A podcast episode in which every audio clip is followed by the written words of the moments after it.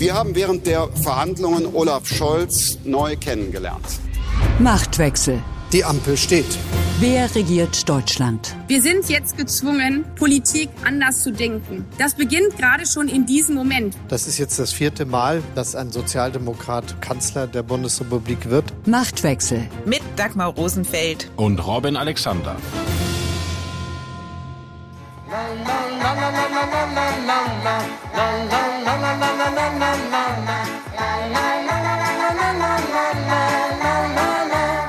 Nun alle zusammen.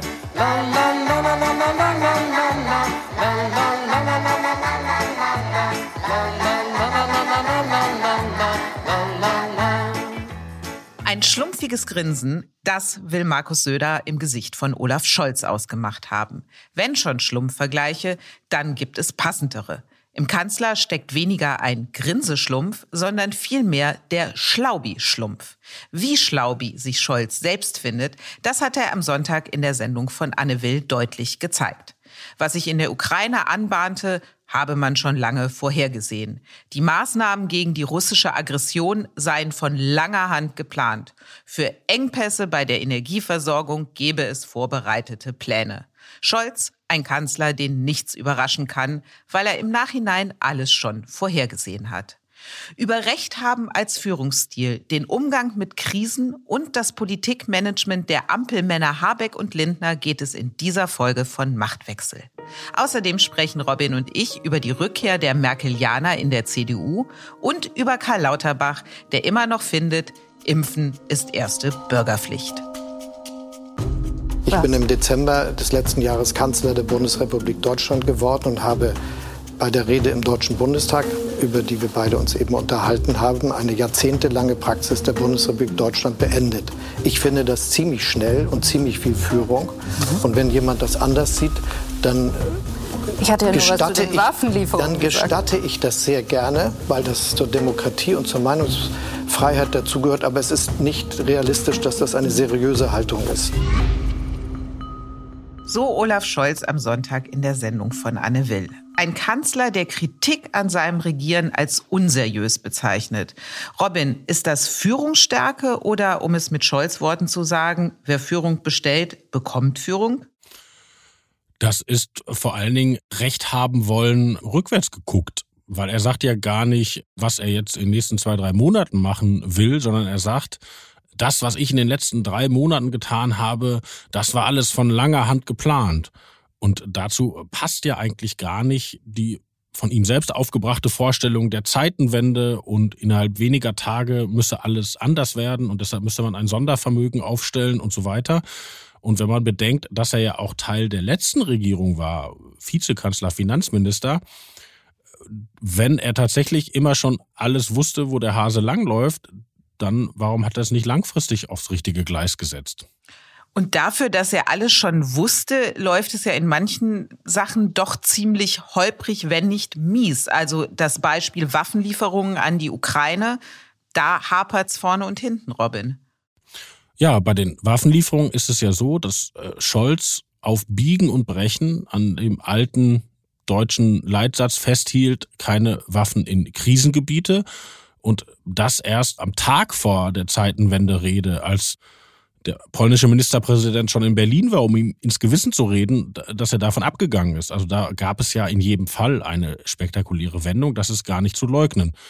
Anderes Beispiel ist die Energiepolitik. Wenn man Scholz danach fragt, warum sind wir denn so verdammt abhängig von diesem russischen Gas? Dann sagt er, ich habe schon als Hamburger Bürgermeister mich mit den LNG-Terminals beschäftigt und deshalb liegen die Pläne dafür jetzt in der Schublade und wir Wie können groß ist die Schublade von Olaf Scholz? Die muss ja gigantisch sein bei all den Plänen, die da drin liegen. Ja, jetzt muss man auch fair sein er hat ja tatsächlich schon eine Menge erlebt. Also er, er war halt schon Arbeitsminister, Finanzminister, äh, Hamburger Bürgermeister und so weiter. Und tatsächlich schöpft er aus diesem Erfahrungsschatz. Und das ist ja auch nichts Schlechtes, weil unerfahrene Politiker zu haben, da haben ja einige unserer äh, Nachbarländer und Verbündete schlechte Erfahrungen mitgemacht. Nur um jetzt auf dieses Gasbeispiel zurückzukommen. Er sagt, prima, ich habe den Plan für die LNG-Terminals schon fertig, jetzt können wir anfangen zu bauen. Aber eigentlich wäre ja prima, wenn es die schon gäbe. Das stimmt, aber da macht Scholz ja sehr deutlich, an ihm liegt es nicht, dass es die noch nicht gibt, weil er, wie du schon sagtest, schon als Hamburger Bürgermeister deutlich gemacht hat, die werden gebraucht. Ja, das ist einerseits richtig, aber andererseits muss man natürlich sagen, wenn die Bundesregierung der Meinung war, wir brauchen diese LNG-Terminals, weil uns die Russen sonst erpressen, dann hätten Merkel und ihr Vizekanzler Scholz das verdammt nochmal durchsetzen müssen, auch gegen Bedenken von Grünen und Ökogruppen und sonst wem. Das haben sie also aber nicht getan. Also gewusst zu haben, wie es besser gelaufen wäre, ist ja, damit kann man ein prima Journalist werden, aber für einen Kanzler würde man dann doch erwarten, dass er es auch durchsetzt. Klar ist zumindest, dass es Scholz an Selbstbewusstsein nicht mangelt. Und er schafft es ja selbst aus Versäumnissen Erfolge zu machen. Lass uns mal reinhören, was er gesagt hat zu dem NATO-2-Prozent-Ziel, das Deutschland bisher ja definitiv nicht eingehalten hat.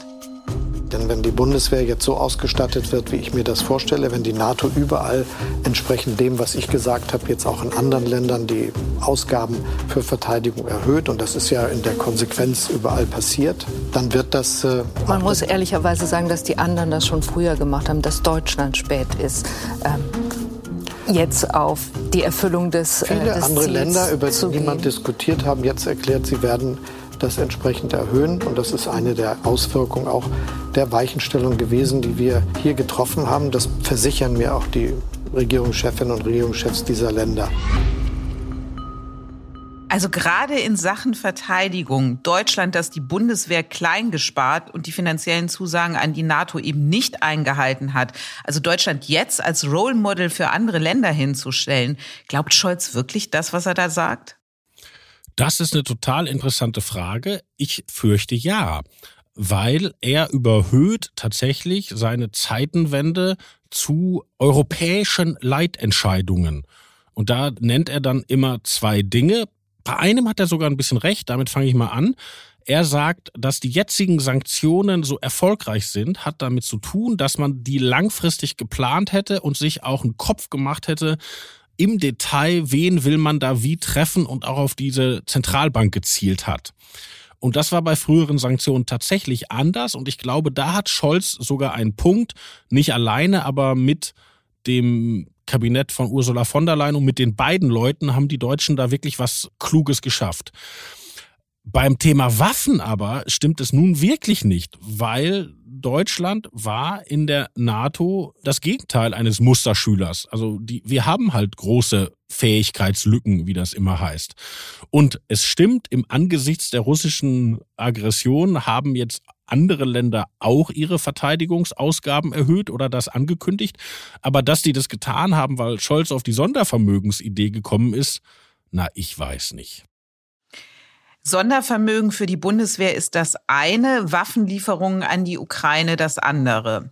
Da hat es ja auch nicht so funktioniert wie angekündigt. Und es ist jetzt so, dass die Ukraine direkt bei deutschen Waffenherstellern einkaufen geht. Auch da sagt Scholz, ist von langer Hand so geplant gewesen. Das soll so sein. Ist es richtig? Das ist der interessante Fall. Das war ja unsere Recherche in der letzten Welt am Sonntag. Das muss man sich so vorstellen. Erstmal wollte die Ukraine Waffen von der Bundeswehr. Ja, da hat Deutschland ja so wahnsinnig lange gezögert und dann hat Deutschland gesagt, so, jetzt haben wir aber leider nicht mehr. Mehr können wir nicht liefern. Und daraufhin entstand in der Ukraine schon ganz schnell die Idee, gebt uns doch was, was ihr habt, weil wir brauchen es jetzt und lasst euch von der Industrie etwas anderes nachliefern. Also man kann ja, weiß nicht, 1000 Stinger-Raketen liefern, die in die Ukraine schaffen und die Industrie baut die innerhalb von vier bis sechs Monaten nach und dann hat man die wieder. Aber auch da ist sehr wenig passiert. Und dann ist die Ukraine auf die dritte Idee gekommen und hat gesagt, dann kaufen wir uns den Kram, den die Industrie vielleicht schon auf Lager hat, eben selbst. Also sozusagen ohne Zwischenstelle Bundeswehr. Und das ging tatsächlich schnell, weil da ist jemand anderes zuständig in der Bundesregierung, nämlich das Wirtschaftsministerium, das von Robert Habeck geführt wird. Und Habeck hat übers Wochenende eine schnelle Genehmigung gemacht und am vergangenen Samstag waren die Waffen da. Also wenn die Ukraine über den Umweg des grünen Wirtschaftsministeriums oder mit dem Stempel des grünen Wirtschaftsministeriums das direkt bei den Waffenschmieden kauft, geht es schneller, als wenn die Bundeswehr zwischengeschaltet ist. Was einiges über das Verteidigungsministerium zumindest aussagt und Frau Lambrecht. Es gibt noch eine schöne, ironische Sache dabei, die vielleicht für die Politikfüchse, als die ich mir die Hörer unseres Machtwechsel-Podcasts ja vorstelle, der zuständige Staatssekretär in diesem Wirtschaftsministerium ist ein alter Bekannter, nämlich Sven Giegold, einem größeren Publikum bekannt als ein Grüner, der mal eine prominente Rolle bei Attac spielte und immer davor warnte, dass das amerikanische Chlorhühnchen über Deutschland kommt, wenn man das TTIP-Abkommen unterzeichnet.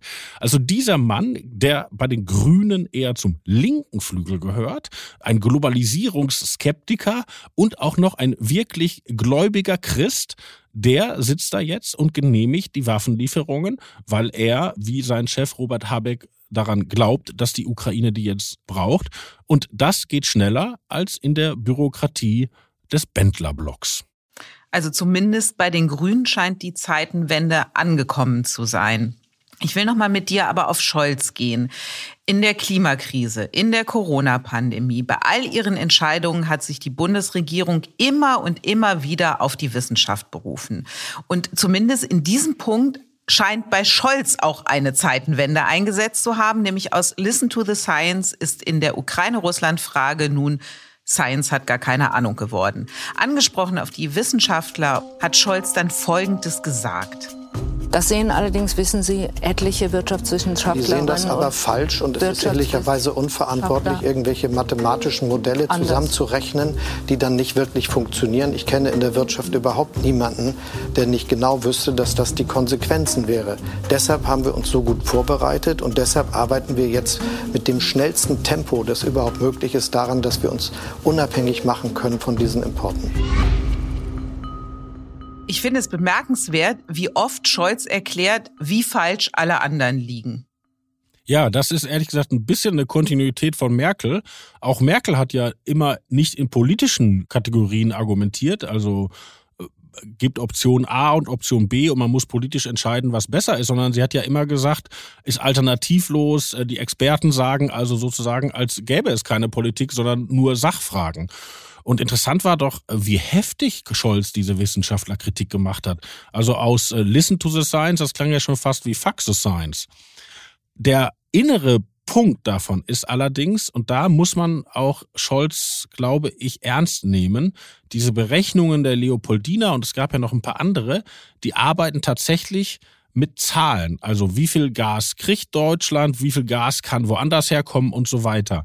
Und worauf Scholz anspielt ist, dass der deutsche Gasverbrauch, also jetzt nicht nur die, die Oma oder die Dagmar, die zu Hause heizt, sondern auch die Industrie, die Gas braucht für Produkte, dass die gar nicht alle an ein integriertes Gasnetz angeschlossen sind. Also das ist ja sowieso äh, wirklich der Hammer dieser Angelegenheit, dass wir eine Industrie aufgebaut haben, die sozusagen an der russischen Röhre hängt aber nicht europäisch vernetzt ist und auch nicht mal deutsch vernetzt ist. Und Scholz meint damit, selbst wenn wir Gas ranschaffen über diese Schiffe, die dieses LNG bringen, können wir gar nicht alle Industriebetriebe erreichen, weil zu diesen Raffinerien keine Röhren führen.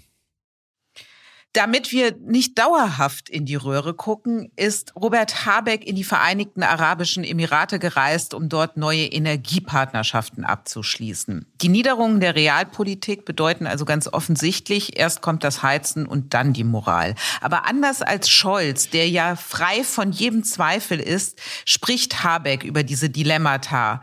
Und er lässt die Öffentlichkeit auch daran teilhaben, an seinem Ringen im Umgang mit dieser Sache. Und wenn man dann das mal vergleicht, Olaf Scholz hat im Bundestag die Zeitenwende-Rede gehalten, die ja schon jetzt historisch genannt wird. Aber die eigentliche Rede an die Nation, die hat Robert Habeck gehalten und die war auf Instagram zu sehen und zu hören. Lass uns da auch mal kurz reinhören. Ich tue mich immer ein bisschen schwer zu sagen, ihr müsst was tun und wir machen nichts. Also ihr sollt das erledigen, den Job, und wir machen es nicht. Das ist keine gute Position. Wir sind ja die Regierung. Ich bin der Minister, der dafür verantwortlich ist. Aber Danke sagen. das kann ich und das möchte ich gerne einmal tun. Danke für diese gemeinsame nationale Kraftanstrengung, die die vielen Bürgerinnen und Bürger, die Unternehmen, die Länder, die Kommunen, Unternehmen sich unterhaken. Jede Kilowattstunde Energie, die wir einsparen, ist eine Kilowattstunde Energie, die Putin schadet. Robin, ist das eine bewusste Arbeitsteilung zwischen Kanzler und Vizekanzler oder zeigt sich hierin in diesem unterschiedlichen Auftreten, wie unterschiedlich tatsächlich auch das Politikverständnis innerhalb der Ampelkoalition ist? Deine zweite These ist richtig. Also Habeck hat ja generell die Analyse, dass die Merkel-Zeit und auch die Merkel-Kommunikation vorbei ist. Das hatte er ja auch schon gesagt, als er sich noch auf seine die dann nie stattgefunden habende Kanzlerkandidatur vorbereitete. Er glaubt, dass man offener kommunizieren muss. Also nicht diese Anmutung erwecken wie Merkel und wie jetzt Scholz ganz genauso. Leute, legt euch wieder hin, ich regel das für euch, sondern in einer Gesellschaft gibt es was zu tun und die Politik muss so kommunizieren, dass die Leute da mittun. Mal ein bisschen verkürzt gesagt. Und diesen Stil zieht er durch und Scholz wiederum zieht seinen anderen Stil durch. Und das ist keine Arbeitsteilung in der Angele also in der Vorstellung, dass die beiden sich darüber verständigt hatten, wir decken sozusagen unterschiedliche Spektren ab, sondern beide Männer ziehen ihren Stil durch nebeneinander. Bisher sind sie damit noch nicht in Konflikt geraten in Konflikt geraten, ist vielleicht ein bisschen überspitzt formuliert, aber ein Konkurrenzkampf, den gibt es ja schon zwischen Grünen und FDP und vor allem zwischen Habeck und Christian Lindner. Also Habeck bekommt aus der Wirtschaft Bestnoten für seine Amtsführung. Wenn du mal so reinhörst in die Unternehmen, DAX-Konzerne, da wird dann immer gespiegelt, Habeck ist einer, der zuhört, der nachfragt, der sich von Problemen nicht drückt, sondern die annimmt und versucht zu lösen. Und wir haben doch eigentlich alle immer gedacht, Christian Lindner und die FDP, das sind die natürlichen Partner der Wirtschaft. Und hast du das Gefühl, dass Lindner und die FDP auch jetzt unter Druck sind, wenn ausgerechnet ein Grüner zum Liebling der Wirtschaft wird? Das, was du beschreibst, stimmt. Die Recherche deckt sich mit meinen Erfahrungen was total interessant ist. Ich habe auch noch nicht meine abschließende Meinung dazu gebildet. Ein bisschen, glaube ich, liegt es daran, dass Habeck ja jetzt sehr viel mit CEOs gesprochen hat, also mit den Führern von richtig großen Unternehmen, nämlich äh, A, wie kriegen wir diese Sanktionen hin und B, wie könnten wir uns vorbereiten, wenn Putin uns das Gas abdreht. Und diese Leute sind, glaube ich, wirklich angetan, dass jemand aus der Regierung kommt und sagt, hier gibt's eine gemeinsame Aufgabe. Lass uns anpacken. Was könnt ihr beitragen? Was für Ideen habt ihr? Ja? Wohingegen die FDP sich ja eher so als Schutzmacht von Wirtschaftsinteressen gegen äh, Staatsvorhaben einschätzt, ja? Also nicht, wir arbeiten jetzt zusammen, äh, sondern wir helfen euch, dass nicht andere kommen und euch was aufzwingen, was euer Business stört. Und das ist tatsächlich bei den Konzernen total erfolgreich bisher. Die Frage ist, wie ist das mit den Mittelständlern? Wie ist es mit Familienunternehmen, also kleineren Unternehmen, die jetzt nicht jeden Tag mit dem Wirtschaftsminister telefonieren und auch nicht einmal im Monat? Ob die sich genauso mitgenommen fühlen oder ob die vielleicht doch noch ein etwas skeptischeres Staatsverständnis haben, wo dann das dann eher Lindner adressieren könnte? Aber skeptischeres Staatsverständnis und vor allem, welche Aufgaben soll der Staat übernehmen und welche nicht. Im Moment ist Lindner ja mit dem Füllhorn unterwegs und die alte FDP-Regel, man kann nur das ausgeben, was man auch einnimmt, die hat er ja komplett über Bord geworfen. Das stimmt, das hatten wir ja im, im letzten Podcast schon wirklich ausgeführt, das stimmt auch. Aber ja, trotzdem bleibt dieser Stilunterschied. Also, und das ist schon interessant, weil Habeck ist zwar Vizekanzler, aber das Wirtschaftsministerium spielt ja traditionell gar nicht so eine große Rolle in unserem Institutionengefüge. Das ist ja eigentlich eher eine etwas äh, abgelegen vom Diskurs stattfindende Veranstaltung gewesen in den letzten Jahren, um es noch milde zu sagen. Und dass Habeck das jetzt schafft, das tatsächlich ins Zentrum zu stellen und da so viele Verbündete findet, das finde ich auch bemerkenswert. Das teile ich deine Beobachtung vollkommen. Im Hinterzimmer. Von Merkel lernen heißt ziehen lernen. So sieht man es offenbar zumindest in der NRW-CDU. Neuanfang unter Friedrich Merz hin oder her. Ministerpräsident Henrik Wüst hat sich ein Beraterteam zusammengestellt, das aus alten Merkel-Vertrauten besteht. Und darunter ist auch Klaus Schüler. Robin, erzähl uns mal ein bisschen was über diese Truppe, die da jetzt Wüst zum Erfolg führen soll. Ja, das ist wirklich interessant. Klaus Schüler war zu Merkel-Zeiten der Geschäftsführer der CDU und er war sozusagen der Mann, der den Apparat leitete. Lustigerweise hatte er schon promoviert über den deutschen Russlandfeldzug. Der ist nun anders als äh, Merkels Wahlkämpfe gescheitert, aber ähm, also der ist sozusagen alles, was äh, Logistik, Organisation und so weiter ähm, betreibt, gilt der in der Union als Kompetenzmonster. Vielleicht sollte Klaus Schüler das mit den Waffenlieferungen an die Ukraine übernehmen. Jetzt bist du raus, ne? Ja, wie gesagt, äh, lassen wir das, Dagmar. Das führt, glaube ich, jetzt zu nichts, wenn man das, nein, das machen wir nicht. So. Gut. Zurück, zurück zu, äh, zu, zurück auf sicheren Grund. So. Also, Klaus Schüler hat eine Menge erfolgreicher Unionswahlkämpfe organisiert und den ersten, den er nicht organisiert hat, den von Armin Laschet, der ging ja auch dann gleich in die Binsen. Deshalb hat er einen Ruf wie Donnerhall. Andererseits, oh, und äh, sehr schön auch die legendäre Klaus Schüler Anekdote, als Armin Laschet Hannelore Kraft besiegte. Das war ja damals, äh, 2016, ein Überraschungssieg, weil Hannelore Kraft galt ja so als wahnsinnig empathische, populäre Ministerpräsidentin und äh, Laschet als Verlegenheitskandidatin NRW. Und äh, Laschet gewann, auch weil er in den Fernsehduellen in dem NRW-Wahlkampf eine gute Figur machte und Hannelore Kraft wirkte da so ein bisschen patzig. Und hinterher kam raus, die Union hatte, die CDU hatte das geprobt und die Rolle der Hannelore Kraft spielte Klaus Schüler. Also Laschet hatte sich mit Klaus Schüler im Gewande der Hannelore Kraft duelliert. Auch das trägt zur Legende dieses Mannes bei. Allerdings hat äh, Laschet versucht, diesen Trick in seinem Wahlkampf zu kopieren und Klaus Schüler dann wieder zur Duellvorbereitung eingeladen. War damals auch eine Exklusivgeschichte in der Wams, nur leider haben wir nie rausgekriegt, ob Schüler die Baerbock oder den Scholz spielte. Das wird bis heute von uns geheim gehalten, aber auch das klappte ja dann alles nicht. Klaus Schüler kann offenbar gut in Frauenrollen schlüpfen, aber in dem Team, das sich Wüst zusammengestellt hat, sind auch wirkliche Frauen, und zwar Merkel-Frauen. Ja, da ist zum Beispiel Eva Christiansen. Das war die langjährige Spin-Doktorin der Kanzlerin. Bei Merkel war das ja so eingeteilt. Bei ihrem Regierungssprecher konnte man als Journalist erfragen, was die offizielle Position der Regierung war. Und bei Frau Christiansen konnte man erfragen, was man sich dazu denken sollte. Und äh, da Merkel ja eine sehr gute Presse hatte, war das wirklich eine sehr erfolgreiche Frau. Und mit dem Merkel-Abgang dachte man eigentlich, sie orientiert sich in die USA. Also es wurde bekannt, dass sie für die Obama Foundation arbeiten will und solche Dinge. Und jetzt poppt sie wieder in NRW auf. Und das ist schon sehr interessant, weil das ist ja nun wirklich der innerste Kern Merkel. Aber ich glaube, dass Henrik Wüst damit und auch damit, dass das bekannt wurde, ein politisches Signal an die eigenen Leute senden wollte. Weil äh, Friedrich Merz der neue Chef der CDU hat ja die erste Landtagswahl im Saarland in dieser Woche verloren.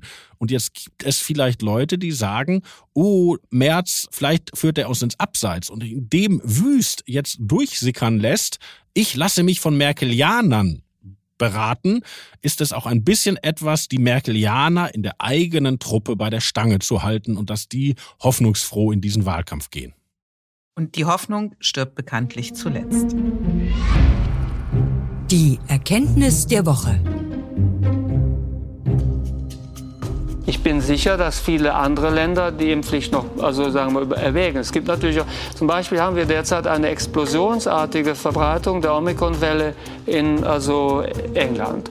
Und ich glaube schon, dass die darüber nachdenken werden, äh, ob sie eine Impfpflicht einführen wollen.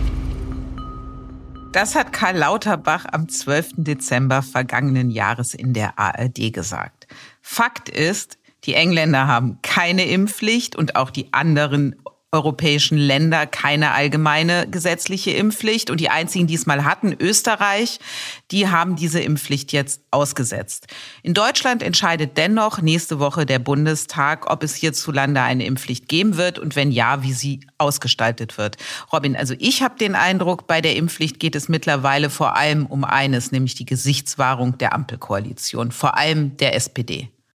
Das siehst du genau richtig und das ist auch ein dicker Hund, weil das war das erste sozusagen Kanzlerprojekt in der Ampelregierung und jetzt stirbt das eines ziemlich unwürdigen Todes, nämlich es sieht so aus, als ob es entweder ganz mühsam kommt oder gar nicht kommt. Und das ist nicht schön. Das stimmt. Schön ist aber, dass es die nächste Folge Machtwechsel in der kommenden Woche geben wird. Wie immer mittwochs bei Welt und überall, wo es Podcasts gibt. Und natürlich freuen wir uns über Ihr Feedback an machtwechsel.welt.de. Und bis dahin informieren Sie unsere Kolleginnen und Kollegen vom Podcast Kick-Off Politik täglich über die wichtigsten Themen und Termine. Der Podcast für alle, die wissen möchten, was der Tag so bringt. Und für alle, die wissen möchten, wie dieser Podcast zu Ende geht, das letzte Wort hat wie immer Robin. Auf Wiederhören.